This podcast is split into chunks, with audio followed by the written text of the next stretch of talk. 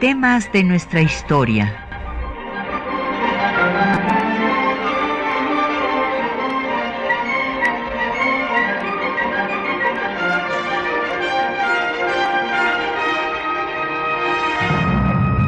Un espacio que difunde el conocimiento del pasado para comprender nuestro presente.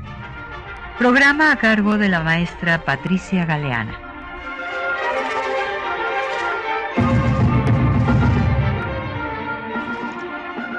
Muy buenos días. Eh, pues eh, me da mucho gusto saludar a todo nuestro auditorio. El programa, eh, pues del día de hoy, lo voy a dedicar a hablar de Maximiliano de Habsburgo ya que fue ejecutado en el Cerro de las Campanas junto a Miguel Miramón y a Mejía un 19 de junio de 1867. Bueno, pues eh, empecemos a hablar del tema de hoy y eh, lo que es eh, muy importante es ver los antecedentes del monarquismo mexicano, que pues son la razón por la cual los conservadores y la Iglesia Católica van a apoyar, a, gestionar incluso la intervención francesa para el establecimiento del Segundo Imperio. Y hay que señalar que desde la independencia surgió esta dicotomía entre eh, sí eh, la mejor organización para la nueva nación mexicana era la república o la monarquía. Desde luego, en todos los países hispanoamericanos se pensó en que, eh, pues primero la monarquía, porque era el sistema en el que se había vivido durante los 300 años de la vida colonial, eh, primero se pensó en guardar el trono a Fernando VII y cuando vinieron los actos represivos de los españoles, de los peninsulares en contra de los criollos, pues eh, eh, vino pues ya el estallido de las guerras independentistas. Hay que señalar una particularidad de la independencia de México que a diferencia de los otros países hispanoamericanos, fue encabezada por un eh, cura ilustrado, heterodoxo, liberal, como Miguel Hidalgo, y no por un militar criollo, como fue el caso de las independencias del resto de la América hispana. Esto le dio un carácter totalmente distinto porque en lugar de ser el movimiento encabezado por un miembro de la élite criolla, que hubiera sido el caso si Allende hubiera encabezado el movimiento independentista, pues eh, va a desencadenar una revolución popular, que fue el caso de México por el movimiento de Hidalgo en el que abolió la esclavitud cosa que no se hizo en las otras independencias eh, hispanoamericanas, sino tiempo después. Y eh, el propio Hidalgo transitó de la idea de guardarle el trono a Fernando VII, que era lo, en lo que le insistía Allende, a plantear ya la organización de una república que se va a constituir con la primera constitución de México en 1814. Entonces, esto eh, pues va a ser distinto al resto de los países hispanoamericanos, en donde se transita a la república, pero después no hay una regresión como sí hubo en México. dada la forma en la que se consumó la independencia por la negociación de Iturbide con Guerrero, se vuelve otra vez a la idea, no solamente a la idea, sino que así se pone en el plan de Iguala y en los tratados de Córdoba, que se establezca una monarquía. Esto no sucede en los otros países hispanoamericanos y eh, pues va a llevar a que haya un imperio que ya sabemos que fue efímero, pero al caer este imperio sigue eh, viva la idea de que la monarquía es el mejor gobierno para México, una monarquía aliada de Europa, para enfrentar a Estados Unidos. O sea, la vecindad, pues con Estados Unidos va a marcar pues eh, eh, la historia de México y va a, darle una serie de particularidades eh, pues respecto al resto de Hispanoamérica. Entonces, pues va Gutiérrez de Estrada a hablar de que pues la república ni federal ni central puede dar la estabilidad política al país y que hay que traer a un monarca de verdad señalando que el fracaso del primer imperio se debe a que Iturbide eh, pues era un improvisado, no había nacido para gobernar, no era miembro de una casa dinástica y que por lo tanto pues había que traer a un miembro de una dinastía europea. Y Gutiérrez de Estrada, congruente con esta idea que manifestó públicamente desde 1841, se va a Europa y después será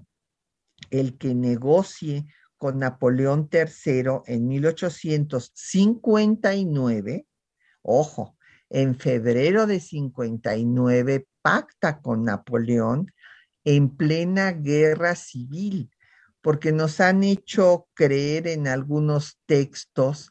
eh, la idea absolutamente equivocada de que la intervención francesa se desencadenó por la moratoria que planteó Juárez en 1861, la moratoria de la deuda exterior, pues saliendo después de la guerra civil de tres años, exhausto el erario, no había dinero para nada, pero no,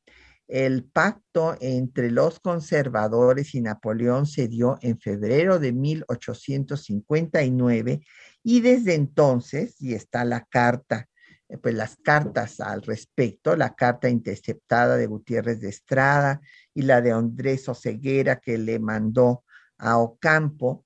desde entonces se supo que no iba a ser un Borbón, sino un Habsburgo quien vendría a gobernar a México. Entonces, eh, en efecto, pues ese eh, miembro de la Casa de los Habsburgo será Maximiliano y pues va a resultar que los conservadores y la iglesia literalmente pusieron, como ellos, en ese dicho creado por ellos mismos, de que pusieron a la iglesia en manos de Lutero. ¿verdad? el líder del protestantismo, porque resulta que, eh, pues, Gutiérrez de Estrada primero buscó, eh, pues, que fuera la monarquía española la que eh, mandara a uno de sus miembros a gobernar a México, pero no había las condiciones políticas, el gobierno de Isabel tenía muchos problemas y entonces pues se fue al, a ver al árbitro de la política europea de ese momento, que era Napoleón III, que tenía al ejército más poderoso, que había participado en todas las guerras y triunfado en ellas, y eh, pues él resulta que era un liberal, eh, un liberal orgulloso de sus antecedentes revolucionarios. Y también va a elegir a otro liberal, que era Maximiliano de Habsburgo, que lo primero que hará cuando venga a México será invitar a Juárez a gobernar juntos y a que continúe como presidente de la Suprema Corte de Justicia de la Nación. Entonces, imaginen ustedes, pues, la situación tan eh, incongruente que se dio. Los eh, conservadores y la iglesia habían hecho la guerra al gobierno emanado de Ayutla por la ley Juárez, que limitó las facultades de los tribunales eclesiásticos y militar, y pues después le hicieron la guerra a la Constitución de 57 por no establecer la intolerancia religiosa y facultar al Estado para legislar en materia de cultos. Y pues se van a traer a un emperador que va a ratificar, como veremos más adelante, las leyes de reforma dictadas por Juárez y por la República. Vamos a hacer un corte Vamos a escuchar eh, del cancionero de la intervención francesa, la canción eh, Los Cangrejos, que fue compuesta por Guillermo Prieto y pues está en su libro Viajes de Orden Suprema. En esta canción se ridiculiza a los conservadores y figúrense ustedes que Maximiliano cuando fue a visitar Querétaro al inicio de su gobierno. Ya sabemos que después en Querétaro va a caer el imperio, pero estoy hablando de cuando estaba yendo a conocer pues los alrededores de la Ciudad de México, pide que le toquen públicamente la canción de los cangrejos, lo cual como ustedes se imaginarán, pues lo consideraron una ofensa los conservadores y los miembros del clero. Escuchemos.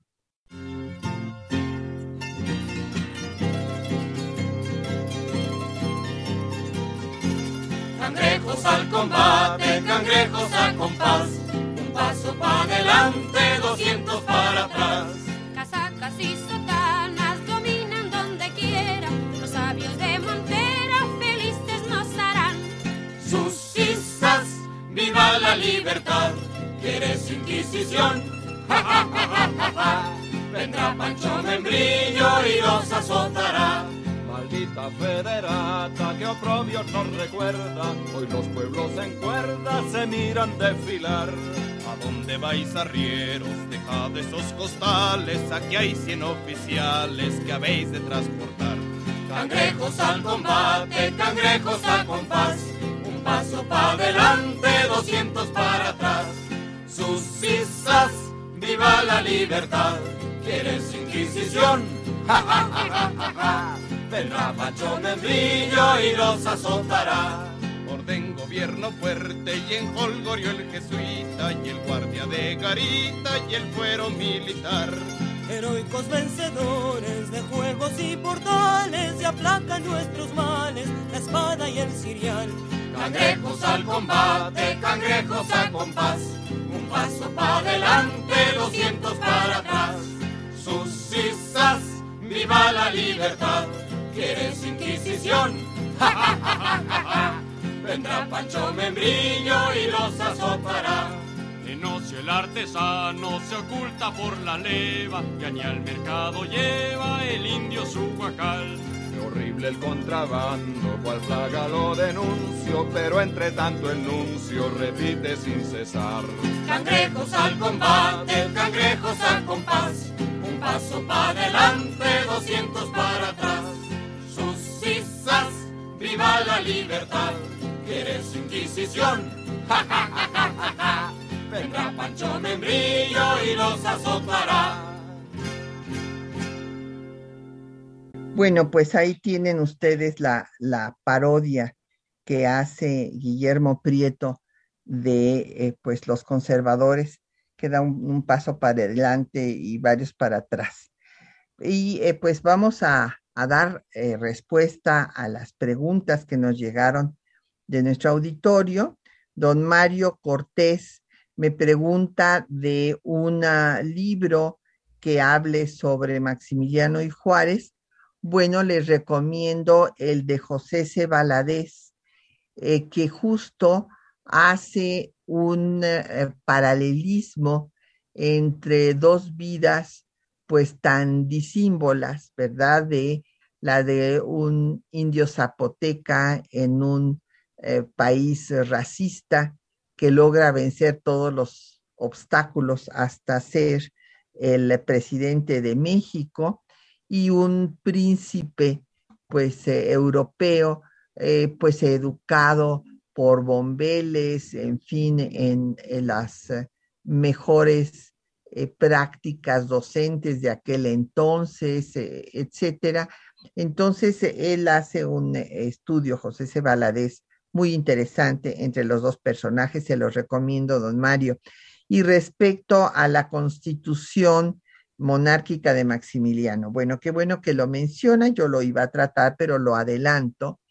Eh, Maximiliano, en efecto, había redactado, más bien, eh, bueno, con el, la ayuda de Carlota, porque hay que decir que Carlota de Bélgica fue una mujer eh, muy inteligente, de mucho carácter, educada por su padre Leopoldo para gobernar. Y en este sentido, pues van a escribir una constitución que es la que pensaban pues convocar a un congreso y presentarla a su discusión. Pero eh, Napoleón III, eh, cuando se enteró de semejante cosa, le escribió una carta y ahí tenemos todos los documentos en donde le dice que no es momento de andar haciendo congresos, eh, sino de acabar con la resistencia republicana, porque pues fue un fracaso la intervención francesa gracias a las guerrillas republicanas que siguieron en pie de lucha por todo el territorio nacional. Y en ese sentido, eh, Napoleón lo que pues prácticamente le instruye a Maximiliano es que lo que debe de establecer es una dictadura liberal. Y eh, pues eh, un colega austriaco, Johann Lubienski, pues está trabajando, esperamos que pronto nos dé esta constitución, pero puede usted consultar a Conte Corti, que la menciona, y eh, a Konrad Ratz, este otro colega eh, eh, austriaco que ya no está con nosotros, pero que pues fue el que después de Conte Corti trabajó los archivos de Maximiliano que están en Viena. ¿Y por qué están en Viena? Porque Maximiliano pensó en abdicar y mandó toda su documentación eh, pues eh, a, Europa y gracias a esto se preservan en el archivo de Viena. Eh, Viviana Cruz nos pregunta sobre la reforma liberal. Bueno, pues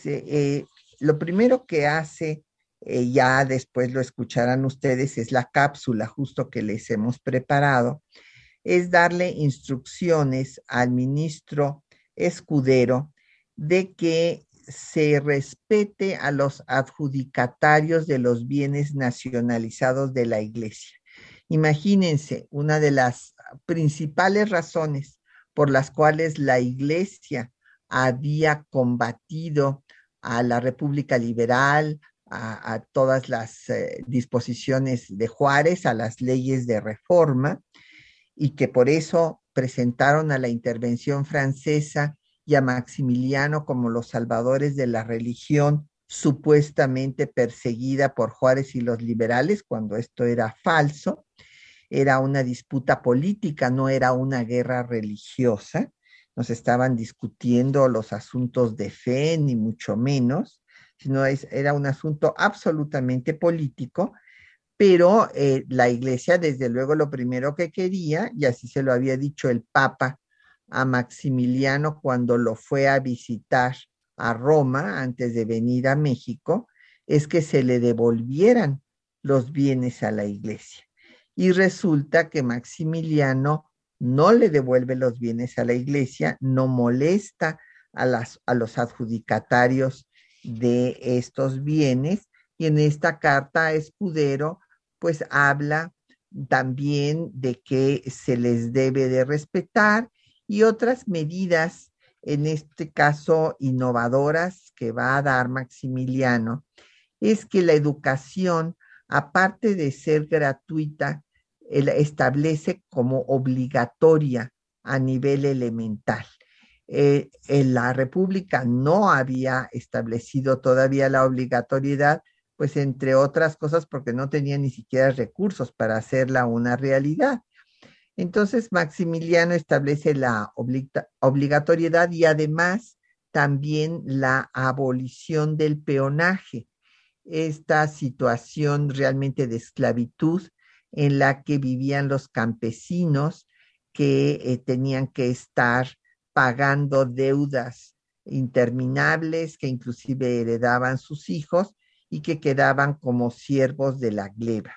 Estas fueron fundamentalmente eh, las eh, reformas liberales. Doña Viviana también hace el matrimonio civil, el registro civil, lo van a, llevar a cabo los eh, miembros de la iglesia, pero bajo la autoridad del Estado, que eso pues era justamente lo que no quería la iglesia, estar supeditada al Estado. también le mandamos muchos saludos al archivo histórico de Jiquilpan. Ustedes saben que allá están todos los documentos del general Lázaro Cárdenas y pues hemos participado durante muchísimos años en las jornadas de historia de Occidente que se llevan a cabo ahí en Jiquilpan. Muchos saludos a todas y a todos. Don Jorge Morán nos pregunta sobre qué pasa con este, el eh, hijo de Iturbide como, como heredero. Bueno, sí, ustedes saben que Maximiliano y Carlota no tuvieron hijos y se pensó que el eh, hijo de Iturbide podía pues eh, continuar al frente del imperio cuando estos faltaran al no haber descendencia. Bueno, pues continuando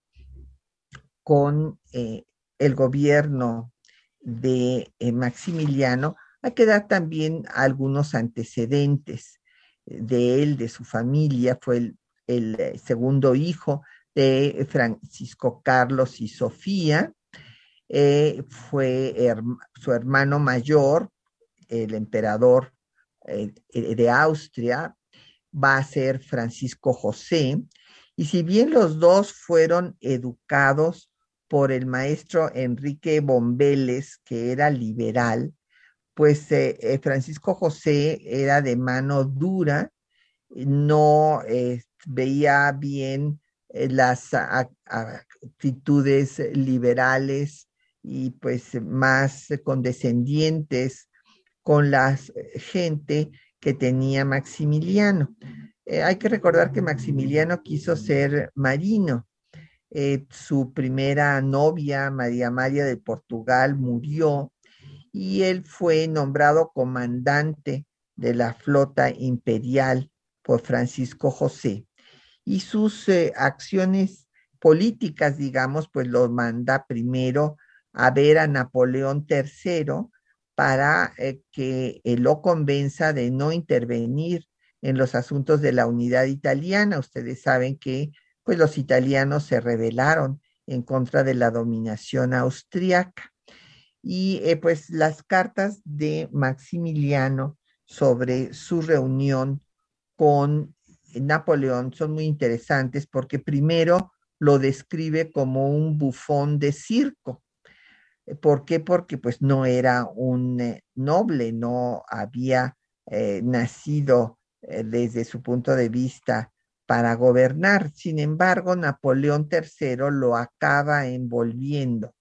y lo convence de que no va a intervenir en Italia cuando es lo primero que hace cuando Maximiliano regresa a Austria. Eh, Maximiliano tuvo el gobierno brevemente de las provincias lombardo-venecianas y fue eh, relevado de este mandato porque los militares austriacos pues se quejaron con Francisco José de sus medidas liberales cuando ellos pensaban que tenían que fortalecerse el control austriaco en la península italiana.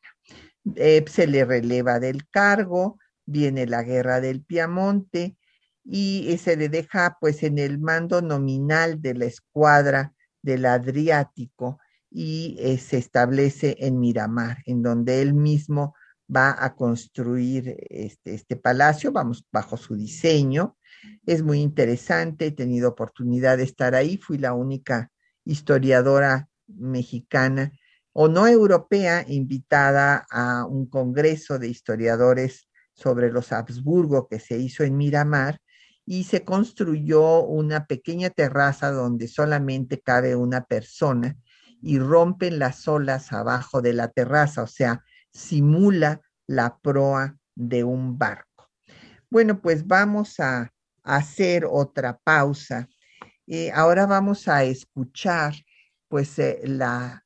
eh, cápsula que les hemos preparado con los textos de la Carta Escudero de la ratificación a las leyes de reforma y después hablaremos de la relación con la Santa Sede, que también se trata ahí, así como eh, pues el enfrentamiento que tiene ya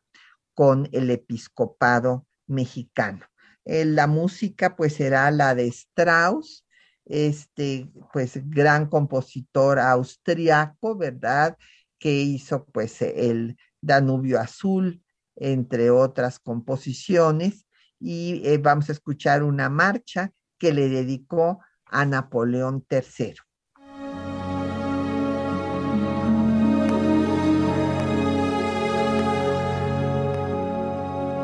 El 27 de diciembre de 1864, Maximiliano de Habsburgo instruyó a su ministro de Justicia, Pedro Escudero, la ratificación de las leyes de reforma dadas por la República, encabezada por Benito Juárez. Escuchemos. Mi querido ministro Escudero, para allanar las dificultades suscitadas con ocasión de las leyes llamadas de reforma, nos propusimos adoptar de preferencia un medio que a la vez que dejara satisfechas las justas exigencias del país, restablecería la paz en los espíritus y la tranquilidad en las conciencias de todos los habitantes del imperio. A este fin, procuramos cuando estuvimos en Roma abrir una negociación con el Santo Padre como jefe universal de la Iglesia Católica. Se encuentra ya en México el nuncio apostólico, pero con extrema sorpresa nuestra ha manifestado que carece de instrucciones y que tendrá que esperar las de Roma. La situación violenta que con grande esfuerzo hemos prolongado por más de siete meses no admite ya dilaciones, demanda una pronta solución, y por lo mismo, os encargamos nos propongáis desde luego las medidas convenientes para hacer que la justicia se administre sin consideración a la calidad de las personas, para que los intereses legítimos creados por aquellas leyes queden asegurados, enmendando los excesos e injusticias cometidos a su sombra, para proveer el mantenimiento del culto y protección de los otros sagrados objetos puestos bajo el amparo de la religión, y en fin, para que los sacramentos se administren y las demás funciones del ministerio sacerdotal se ejerzan en todo el imperio sin estipendio ni gravamen alguno para los pueblos. Al efecto, nos propondréis de toda preferencia la revisión de las operaciones de desamortización de bienes eclesiásticos, formulándola bajo la base de que se ratifiquen las operaciones legítimas ejecutadas sin fraude y con sujeción a las leyes que decretaron la desamortización y la nacionalización de dichos bienes. Obrad, por último, conforme al principio de amplia y franca tolerancia, teniendo presente que la religión del Estado es la católica, apostólica, romana. Firmando Maximiliano.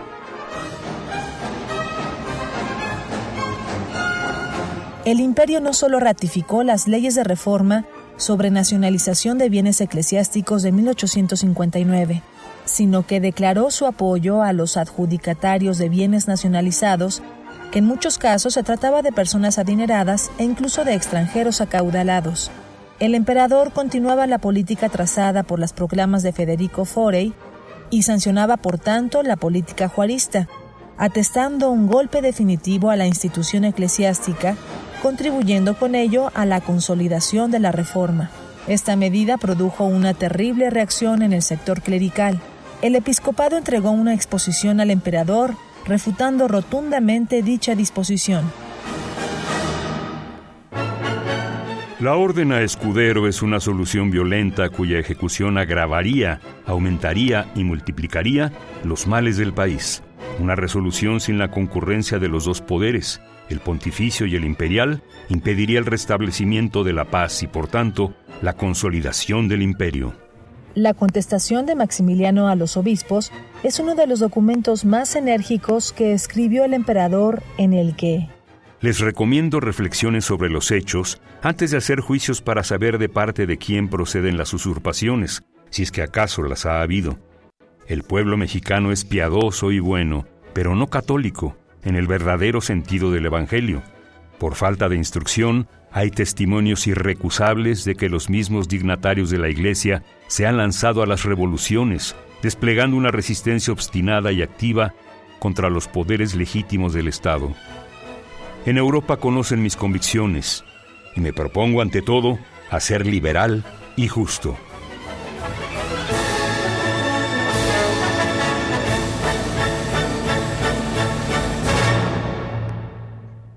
Bueno, pues ahí escucharon ustedes eh, los eh, textos eh, de la orden que da Maximiliano a su ministro de justicia Pedro Escudero para pues no regresarle sus bienes a la iglesia, no lo dije así, pero pues es obvio, se va a respetar los derechos adquiridos de los adjudicatarios de los bienes nacionalizados de la iglesia. Y el tema del nuncio que quería yo comentarles, que pues cuando ah, ya acepta la corona Maximiliano, que bueno, la había aceptado con Napoleón extraoficialmente, pero bueno, después hay ya toda una comisión de mexicanos que van a ofrecerle el trono. Esta comisión eh, se da después de la reunión de la Junta de Notables, eh, cuando Forey eh, pues ya es dueño de la Ciudad de México en julio de 1863 y en esta junta de notables pues van a decidir y bueno, esto decía mi maestro Martín Quirarte que era realmente increíble la abdicación de la voluntad pues de un pueblo entregándose a un monarca extranjero, porque en esta junta de notables pues se decide que van a aceptar a quien Napoleón decida. Y después pues va la comisión a Miramar a ofrecerle el trono a Maximiliano. Esto es en octubre de 63. Eh, Maximiliano pide que haya actas de adhesión que prueben que el pueblo de México quiere que él venga a gobernarlo y desde luego le llevan después una serie de actas falsas en donde le ponen hasta nombres de personas que ya se habían muerto, porque además no había forma de levantar semejantes actas de adhesión, aun cuando la monarquía sí tenía el apoyo popular porque la gente estaba dominada por la iglesia y todo el clero desde el púlpito y el confesionario pues hablaba a favor de la intervención francesa, que fue recibida con repiques de campanas, a Forey bajo palio en la Catedral de Puebla. Y entonces, pues la gente sí consideraba que, bueno, era maravilloso que viniera un príncipe europeo a gobernar a México. Y este, pues la aceptación oficial se da el 10 de abril de 1864. Y antes de venir a México, Maximiliano va a Roma a ver al Papa Pío IX para tranquilizarlo porque eh, tiene noticias de que eh, la iglesia y los conservadores estaban muy enojados porque Forey había declarado al tomar la Ciudad de México, el, que era el comandante del ejército francés, declaró que Napoleón vería con buenos ojos el establecimiento de la libertad de cultos principio esencial de todas las sociedades modernas. Esto es lo que dijo textualmente Forey. Entonces, bueno, pues esto fue un balde de agua fría para los jerarcas eclesiásticos y los conservadores que justo habían traído a los franceses para que derogaran todas las leyes de Juárez. Entonces, pues Maximiliano en su política va a tener primero un momento de conciliación, entonces va a ver al Papa, no le dice ni sí ni no, el Papa en el sermón le recuerda que todos los príncipes católicos deben de acatar lo que dice el representante de Dios en la tierra, que es el Papa, pero eh, cuando llega acá el nuncio, pues eh, ya Maximiliano le tiene un proyecto de concordato en, eh, nueve puntos en los que se pone que va a haber libertad de cultos, imagínense, si bien se declara que el imperio es católico, pero que se permiten los otros cultos, que se van a poner de acuerdo en qué fueros se eh, dejan y qué fueros no, que eh, pues la iglesia va a acatar, en pocas palabras, las disposiciones del Estado imperial. Entonces, cuando llega el nuncio y ve semejante proyecto de concordato, pues dice que, que no. Es más, es cuando Carlota, eh, pues ya cansado Maximiliano de no poder convencer al nuncio, Carlota trata de convencerlo de que acepte el concordato, pero este pues eh, no lo puede hacer y eh, escribe en una carta a Eugenia de Montijo que le dieron ganas de echar al nuncio por la ventana. Y esto lo retoma Fernando del Paso en sus noticias sobre el imperio, diciendo que el nuncio eh, salió volando como ave de mal agüero por las calles de la Ciudad de México. Entonces, no es que el nuncio no trajera instrucciones, lo que pasa es que traía las instrucciones contrarias a lo que le estaba presentando Maximiliano. Y después mandó una serie de representantes a Roma y no se pudo hacer el concordato hasta que ya estaba a punto de caer el imperio, que Maximiliano entonces va a claudicar de su política liberal y va a ponerse en manos eh, de los conservadores y de la iglesia cuando es abandonado por Napoleón III. Napoleón III pues fracasa en lo que había dicho que iba a ser la página más gloriosa de su reinado, el establecer un imperio subsidiario del suyo aquí en México para ponerle un freno a Estados Unidos que amenazaba con apoderarse de todo el continente americano. Y eh, pues siempre Napoleón quiso demostrar que no era Napoleón Le Petit, como le decía Víctor Hugo, sino que también era grande como su tío y tuvo un proyecto de imperio mundial. Eh, consolidó pues es el dominio en Argelia, llegó hasta Indochina y eh, pues repito, creía que su página más gloriosa era establecer el imperio en México, pero pues eh, después de intentarlo, desde que llegaron en 62 hasta que en 66, cuatro años después, inclusive desde 65, ya empezó a ver las cosas muy difíciles porque al eh, terminar la guerra de secesión de Estados Unidos, había la posibilidad de que con eh, base en la doctrina Monroe exigiera pues eh, que, se, fueran los franceses, allá Prusia en Europa empezó a tomar mucha fuerza y se le descompuso su cronograma a Napoleón que pensó que iba a poder acabar rápidamente con los republicanos y tuvo que irse y en esas circunstancias, pues Maximiliano va a claudicar de su política eh, liberal y va a ponerse en manos de la iglesia y los conservadores. Primero pensó en abdicar, pero no lo dejaron abdicar. De 35 eh, votos, eh, pues solamente seis estuvieron por la abdicación y todos los demás le pidieron que se quedara.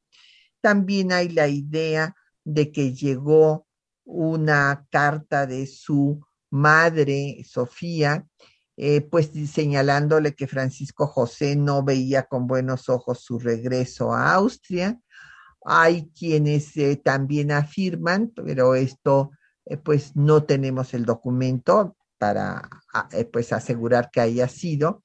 que su madre le dice que prefiere a un hijo muerto que un Habsburgo derrotado. En efecto, el principio del honor pues era muy importante para los miembros de la casa de los Habsburgo. Entonces, pues ahí vieron ustedes eh, en la cápsula, pues el enfrentamiento que tuvo ya con, con la iglesia, pues diciéndoles directamente que ellos habían alentado a, eh, pues la revolución en contra del Estado y que él era liberal y justo, pero después, repito, claudicará y se pondrá en sus manos, pues ya simplemente para caer juntos. Vamos a hacer una pausa y en esta pausa, pues eh, damos respuesta a eh, Patricia López, que nos había llamado para preguntarnos sobre la canción eh, La Paloma. Esta habanera, que en efecto fue una composición de Iradier, un español vasco, se llamó Sebastián de Iradier y Salvierri, y él eh, pues eh, va a hacer esta composición que se pone de moda en México a partir de 1863 y que es interpretada por Concha Méndez en el Teatro Imperial frente a Maximiliano y Carlota y que se vuelve pues una canción predilecta de tanto de Maximiliano como de la emperatriz. Vamos a escucharla interpretada por Olimpia Delgado, por la soprano Olimpia Delgado, del disco Canciones y Valses Mexicanos del siglo XIX.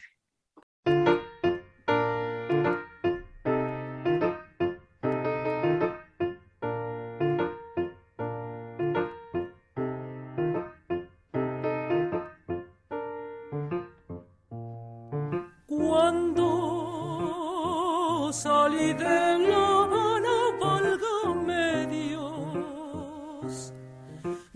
se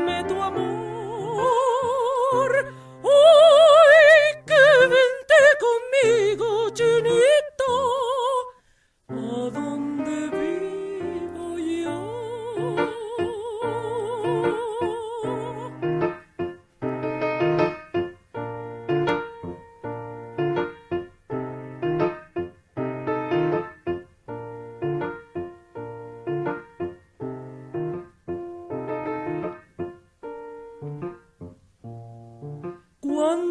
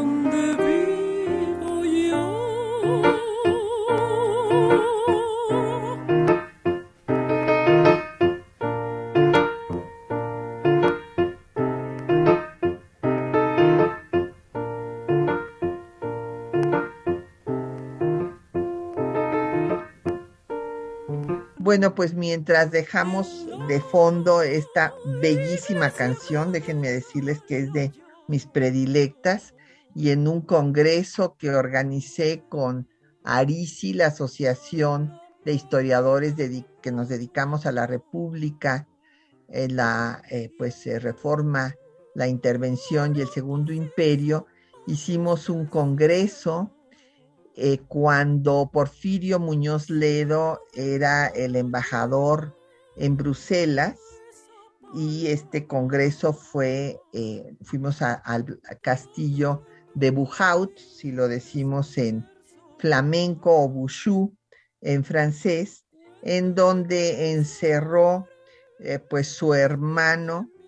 el rey de Bélgica, que sucedió a Leopoldo, eh, para eh, quitarle sus recursos a Carlota, la encerró ahí en, en eh, pues señalando que estaba, como se decía en aquel entonces, loca, cuando pues lo que tenía era un problema primero mm, de delirio de persecución, pues después sí a- ataques de esquizofrenia, pero que todo esto pues si hubiera habido los fármacos adecuados se hubiera podido controlar. De todas maneras, en esas condiciones escribió eh, cartas muy lúcidas, la última carta que le escribió a Maximiliano, en donde le dice que su proyecto de gobernar a México era muy bueno, pero que no era mexicano. O sea, es eh, una carta importantísima porque pues le dice la verdad, o sea, al no ser mexicano no había forma de que en un país que estaba consolidando eh, pues su eh, cohesión nacional eh, pudiera imponerse un gobernante extranjero. Nos han llegado muchas preguntas y comentarios, voy a dar paso a ellos. Dolores Martínez nos pregunta si hay un paralelismo entre Juárez y Maximiliano, entre Margarita y, y Carlota. No, bueno, no hay ningún paralelismo, al contrario, ¿verdad? Son vidas totalmente opuestas. Ya señalaba yo de un indio zapoteca que aprende el español a los 12 años, pero que evidentemente fue un hombre brillante, eh, que tu- obtuvo las mejores calificaciones en todos sus estudios, el primer abogado de Oaxaca, que eh, pudo eh, tener cargos de primera importancia en los tres niveles de gobierno y en los tres poderes, ya que no solamente estuvo en el judicial, sino también en el legislativo y finalmente en el ejecutivo en el momento más difícil de la historia de México, cuando estuvo a punto de convertirse en un protectorado francés.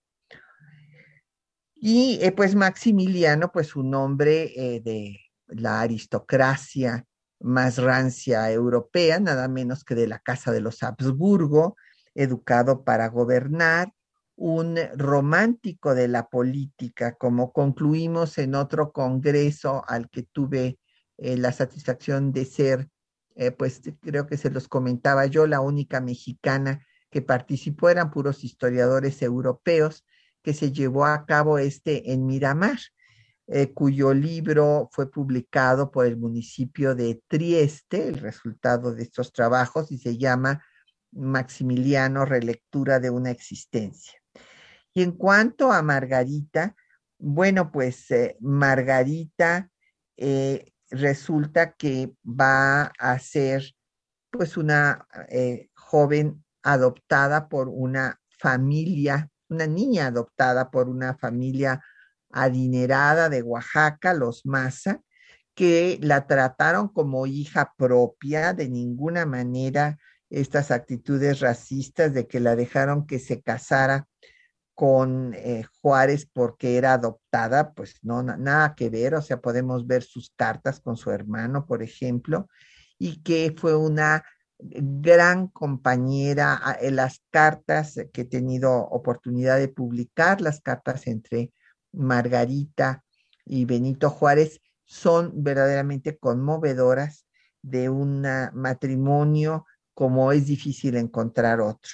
en el que había un gran cariño, una coincidencia de ideas, inclusive Margarita, muy liberal, criticaba a la mamá y a la tía de Matías Romero, que eran muy cerradas y decía que creían que solamente los católicos se iban al cielo y que los protestantes se condenaban, por ejemplo. Eh, las dos mujeres muy inteligentes, en esto podemos decir, Carlota, pues una mujer de carácter que pues ayudó también mucho a Maximiliano. En esto podemos encontrar un paralelismo, Dolores, en eh, pues eh, dos mujeres que fueron pues un apoyo para los actos de gobierno de sus esposos. Don Jesús Flores nos dice que pues no se destaca lo suficiente en los libros de texto, eh, pues la importancia que tuvo Francia para el establecimiento del Segundo Imperio, bueno, pues toda, o sea, fue un proyecto del imperio mundial que planeó Napoleón III. Y eh, pues eh, nos preguntó también Patricia López sobre si Iradier era vasco, sí, sí era vasco, y eh, pues que, pensaron en Europa de la ejecución de Maximiliano. Bueno, pues eh, por mucho tiempo pues escandalizó desde luego a las monarquías europeas y no se conoció el juicio que se hizo a Maximiliano, sino hasta tiempos de Conrad Ratz, o sea, hasta finales del siglo pasado. Y ahí se vio cómo la ley que se había dado desde el gobierno de Comonfort y que fue eh, eh, reformada y este, pues eh, se le atribuyeron más pues delitos a quienes ayudaran a los invasores en contra de pues el gobierno establecido cuando Juárez en 1862 eh, la pone en vigor dada pues el desembarco de los tres ejércitos de la alianza que formó Napoleón III para disimular su proyecto intervencionista, ¿verdad? Trajo a los españoles, a los ingleses que después se van eh, firmando acuerdos eh, cada uno bilaterales con el gobierno juarista pero este, eh, esta ley establecía que pues al quien atentara contra la independencia de la nación, que ayudara a los invasores extranjeros, se les condenaba a muerte y no había derecho al indulto. Esto, eh, pues les recomiendo que lean la ley correspondiente. Y es, todo esto lo dio a conocer Conrad Ratz, traduciendo al alemán el juicio y difundiéndolo en Austria. Eh, Alfonso Millán nos preguntaba por Pedro Escuderos y qué era, pues era ministro de Justicia, y Carla González, pues eh, nos eh, pregunta sobre los que se dicen herederos de Maximiliano y este, qué pienso yo de estos grupos. Bueno, yo me quedé atónita cuando me enteré, pues hace cinco años, que había un grupo que se llama Monarquía Mexicana que organizó una misa, pues eh, en el aniversario luctuoso de Maximiliano en la iglesia de San Ignacio de Loyola, con personajes muy extraños, llegaron ahí una serie de personas con eh, todos vestidos de negro y demás, y que este, pues eh, nunca pensé que siempre estuve absolutamente segura de que la idea de establecer una monarquía en México había acabado en el Cerro de las Campanas el 19 de junio de 1867 y fue para mí una sorpresa eh, ver a este grupo, además, eh, pues muy agresivos en las redes sociales, que se dice monarquía mexicana. Bueno, eh, nos han llegado varias solicitudes para el libro y se, este, se lo vamos a, dar. Ahorita les digo el nombre porque todavía no me lo han pasado.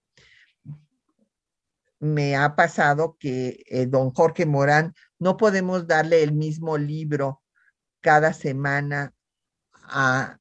a, la, misma persona, pero don Jorge Morán no se ha ganado ninguno, entonces pues le va a tocar a él, así es que lo puede pasar a recoger. Esto lo digo porque pues hay personas que nos hacen favor de hablar todas las semanas y todas las semanas piden el libro, pero pues no podría, no sería eh, equitativo que siempre ganaran los mismos.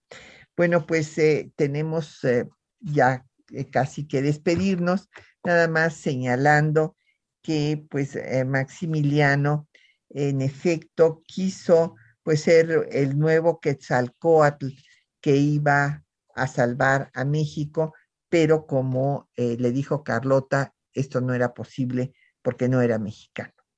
Eh, agradecemos a todos nuestros radioescuchas y eh, pues eh, a nuestros compañeros que hacen posible el programa, las voces de, de la cápsula, María Sandoval y Juan Stack, el control de audio Socorro Montes, en la producción Quetzalín Becerril y en los teléfonos hoy nos acompañó Alma.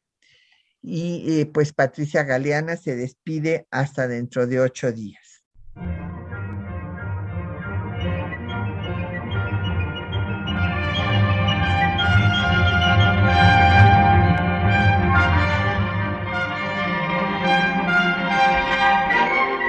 Temas de nuestra historia